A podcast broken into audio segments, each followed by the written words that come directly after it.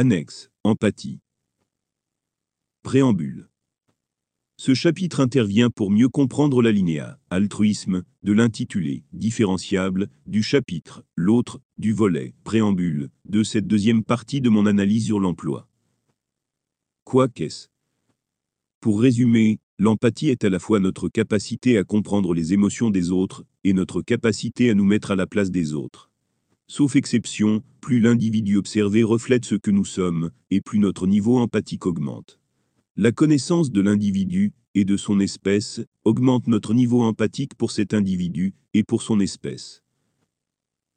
Capacité et volonté. L'empathie n'est pas un choix, mais une capacité sociale. Nous pouvons faire le choix d'accroître ou de réduire notre sensibilité empathique naturelle. Nous pouvons subir des événements extérieurs qui auront les mêmes effets. La manipulation des pensées y participe. Altruiste et égocentré.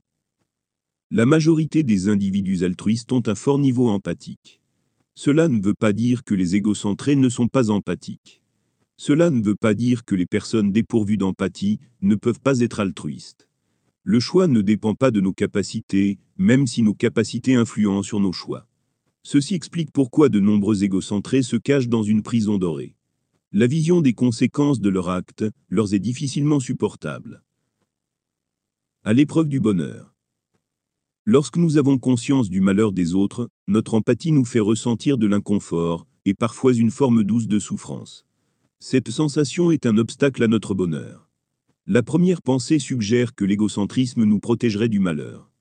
Ne pas se soucier des autres, pour ne pas subir les inconvenances empathiques. La réalité est à l'opposé. L'empathie est un obstacle à notre bonheur, uniquement lorsque nous sommes égocentrés. Lorsque nous sommes égocentrés, notre égocentrisme est un obstacle à notre bonheur et à celui des autres. De plus en plus. L'égocentrisme est l'une des origines du malheur des autres. Ajouter plus d'égocentrisme ajoutera plus de malheur. Ajouter du malheur ne nous permet pas d'y être moins soumis ou de le rendre moins visible. L'égocentrisme comme cache-malheur génère toujours plus de malheur, ce qui impose toujours plus d'égocentrisme pour en limiter les effets. Cette boucle de rétroaction positive rend de plus en plus difficile l'accès au bonheur. De moins en moins. L'altruisme tend à nous imposer de résoudre le malheur des autres pour notre bonheur personnel. Réduire le malheur des autres permet de réduire le malheur de tous. Réduire le malheur de tous permet de réduire l'ensemble des malheurs tant ceux que nous subissons que ceux que nous observons, sans besoin de cache-malheur. Sur la durée, l'altruisme apporte plus de bonheur pour tous, sous réserve que nous ne réduisions pas les malheurs, avec des moyens qui génèrent des malheurs équivalents ou supérieurs. Sous réserve que la part de malheur subie par chacun, pour combattre le malheur des autres, ne plonge pas l'individu qui les combat, dans un malheur nécessitant l'aide des autres. Cette dernière réserve varie en fonction de l'aide apportée comparativement à l'aide requise. Exception. Il existe une série d'exceptions, mettant en opposition le malheur de la plus petite quantité d'individus possible, au profit de la résolution d'un malheur pour le plus grand ensemble possible d'individus. Articulation. Cette série d'exceptions s'articule autour de la croissance et de la décroissance, des malheurs et des bonheurs, subis par les uns et par les autres, en fonction du degré de malheur, et en fonction du nombre d'individus dans chacune des parties opposées. Gestion. La gestion de ces exceptions doit toujours considérer que les malheurs supportés par le petit nombre, pour sauver le grand nombre, sont des malheurs illégitimes et inéquitables. Cette série d'exceptions n'a pas l'égalité et la fraternité pour enjeu, mais la survie d'un ensemble. Sous réserve que cet ensemble soit plus bénéfique à lui-même et aux autres que les individus supportant le poids de la survie de cet ensemble, à leurs dépens. Dérogation. Là encore il existe une exception. Il est possible de sauver un petit ensemble aux dépens d'un grand ensemble, si et uniquement si, le grand ensemble est plus néfaste à lui-même, et au petit ensemble, que le petit ensemble, ne l'est au grand ensemble, et à lui-même. L'analyse des degrés de nuisance est indispensable, pour confirmer la validité de cette exception. Je ne décortique pas plus cette série d'exceptions par manque de temps. Vous trouverez aisément par vous-même la correspondance dans nos contextes actuels. Je ne dis pas que se sacrifier les uns pour sauver les autres est une solution viable. Je dis que c'est un dernier recours. La solution viable est de sauver les uns sans sacrifier les autres. Conséquence. Égocentrisme. L'égocentrisme amplifie les malheurs. Plus nous tentons de nous cacher des malheurs derrière notre égocentrisme, et plus les malheurs nous sont perceptibles. Il nous faut toujours plus d'égocentrisme, ce qui entraîne toujours plus de malheurs, nécessitant toujours plus d'égocentrisme.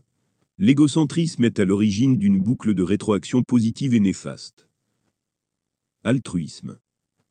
Agir avec altruisme réduit les malheurs. Moins nous vivons dans un contexte de malheur, et plus nous avons de chances d'être heureux. Plus le malheur est absent, et plus nous sommes proches du bonheur. Agir avec altruisme est particulièrement possible, lorsque les autres agissent aussi avec altruisme. L'altruisme a pour défaut d'imposer des limites, pour ne pas être plus à nos dépens qu'au profit des autres. Ou pour ne pas agir en altruiste au profit des égocentrés.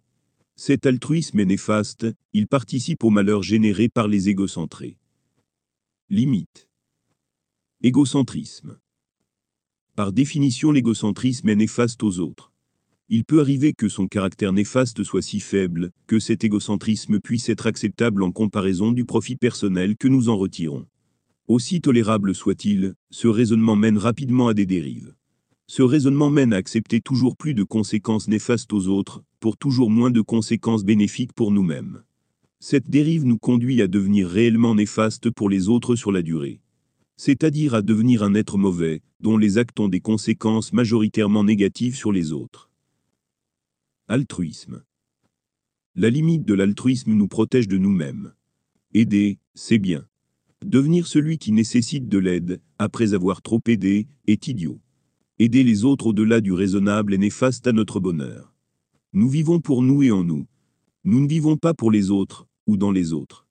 L'altruisme est un trait social de nos caractères. La limite de ce caractère social est notre intégrité mentale et physique.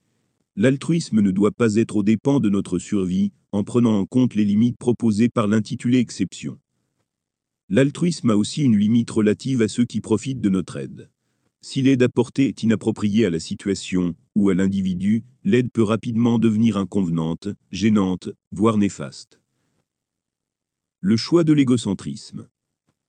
Une observation incomplète peut mener à choisir l'égocentrisme. Les égocentrés perçoivent l'altruisme comme un contre-bonheur. Perdre une partie de ce qu'ils ont, pour le profit des autres, ne leur apporte pas l'image d'un profit, mais d'une perte. Cette perte est ressentie comme une sensation néfaste qui accroît leur malheur. Comme déjà expliqué, ce raisonnement est vrai uniquement si tout le monde est égocentré. En revanche, si nous agissons tous en altruiste, le raisonnement s'inverse. C'est leur égocentrisme qui trompe leur sens. Leur perception se limite à eux-mêmes, sans considération des autres, et sans considération de l'altruisme des autres. Leur raisonnement incomplet ne leur permet pas de choisir l'altruisme. D'autres choisissent l'égocentrisme, pour le résultat positif sur eux-mêmes.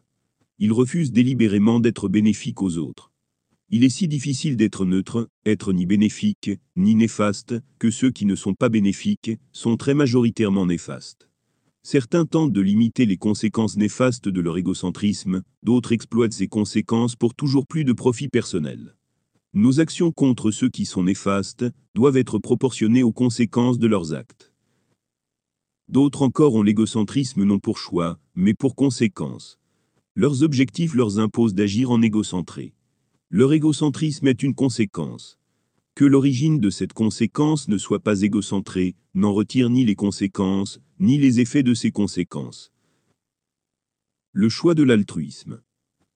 Choix volontaire personnel et conscient. De la connaissance à la conscience. L'altruisme peut être naturel, inné, et le résultat de nos conditionnements. Il peut aussi être un choix conscient, exacerbé par notre connaissance du monde. Notre conscience naît de ce que nous sommes, de nos perceptions et de nos mémorisations. La connaissance permet à notre conscience de se transcender, de dépasser son état actuel. Accroître nos connaissances permet d'accroître notre conscience au-delà de sa forme initiale. C'est ce que nous faisons tout au long de notre vie. Les fausses promesses de l'érudition. Le raisonnement précédent ne signifie pas qu'une personne érudite sera plus consciente, et encore moins plus intelligente, qu'une personne qui ne l'est pas, ou qui l'est moins. L'interprétation et l'exploitation de nos connaissances permet plus encore à notre conscience de se transcender. La conscience est la compréhension que nous avons de nos connaissances. Une faible connaissance bien exploitée et bien interprétée est plus favorable au développement de la conscience qu'une connaissance simplement mémorisée. Ce que nous faisons de nos connaissances définit la qualité de notre conscience. Ce que nous faisons de notre conscience la développe potentiellement plus que le simple ajout de connaissances à ce qu'elle contient. Potentiellement seulement, puisque ce que nous faisons de notre conscience peut aussi être destructif. Choix. Nos connaissances, et plus encore nos interprétations, font naître et grandir notre conscience. Notre conscience nous permet de faire le choix de l'altruisme. Cela ne signifie pas que la conscience soit impérative à l'altruisme. En revanche, la conscience est impérative au choix d'être altruiste. Troubles psychiques divers. L'altruisme peut aussi être la conséquence d'une pathologie. Certains individus sont poussés à l'altruisme par leur inconscient, par leur composition cognitive ou par un trouble psychique. Pour différencier les trois, je dirais que la composition cognitive est le réseau physique du cerveau à l'échelle du réseau neuronal. L'inconscient est la même chose que le conscient, mais inaccessible par le conscient, et ayant un rôle différent du conscient. Conscient et inconscient n'utilisant pas le même langage, un trouble psychique peut naître de notre inconscient suite à nos choix conscients, suite à nos choix inconscients, et suite à un réseau cognitif favorable au développement d'un trouble. Par trouble j'entends une variation trop importante entre la perception des faits et l'interprétation de ces mêmes faits, menant l'individu à faire des choix inappropriés ou à subir des effets qui lui sont néfastes. Conséquence d'autres choix. L'altruisme peut aussi être une conséquence indirecte. Certains de nos choix peuvent aboutir à un bienfait pour les autres, désintéressés de profit pour nous-mêmes. Dans ce cas, il est difficile de parler d'altruisme tant la volonté de l'acte altruiste est inexistante. Exception des actes altruistes inconscients, dont la volonté d'être altruiste, même au-delà du champ d'action de notre conscient. Le choix de l'empathie. Déclencheur. L'empathie privilégie l'altruisme. Le manque d'empathie privilégie l'égocentrisme. L'empathie n'est pas un déclencheur. C'est un conditionnement naturel. Tout comme le manque d'empathie. Lorsque nous ressentons les émotions des autres, nous sommes poussés à réagir en fonction de ces émotions. Choix. Pour être un choix, l'empathie ne doit pas être innée, congénitale ou le résultat de nos expériences de vie. Nous pouvons nous conditionner à l'empathie. Nous pouvons décider au-delà de notre conditionnement initial. Si tel est le cas, alors l'empathie est un choix. Dans tout autre cas, l'empathie n'est pas un choix, mais un conditionnement de l'être, si cette empathie est naturelle, ou une manipulation, si elle est le résultat d'un conditionnement synthétique. Pour faire le choix de l'empathie, la conscience est nécessaire. Sacrifice. Une trop forte empathie peut conduire à nous sacrifier pour les autres. Il ne s'agit plus d'altruisme. Il peut s'agir d'un choix conscient pour des raisons dont l'importance dépasse notre vie, telles que se sacrifier pour sauver des milliers d'individus. Il peut aussi s'agir d'un trouble menant un individu à délaisser l'importance de sa vie pour servir les autres, alors que les bienfaits pour les autres sont très souvent inférieurs au sacrifice de l'individu. Apporter moins d'aide que celle dont nous aurons besoin à la suite de notre altruisme n'est pas de l'altruisme, mais de la bêtise. Apporter de l'aide pour ensuite soi-même nécessiter une aide, sans en recevoir, n'est pas de l'altruisme, mais un sacrifice, dans le sens du don de soi pour le bien-être des autres. Nous sacrifions notre bien-être sans espoir de retour, pour le bien-être d'autrui. Si les effets de ce sacrifice sur l'individu sacrifié est supérieur à l'aide apportée, la raison de ce sacrifice apparaît inappropriée. Conclusion. La solution au malheur n'est pas dans l'absence d'empathie, mais dans le développement de notre sensibilité à l'empathie, et dans notre capacité à mesurer ses effets, pour déterminer quand il est bon d'agir avec altruisme. Il n'est pas nécessaire d'être toujours altruiste, tout comme il n'est pas bon d'être toujours égocentré. Agir invariablement est inadapté dans un univers où l'existence est faite de diversité.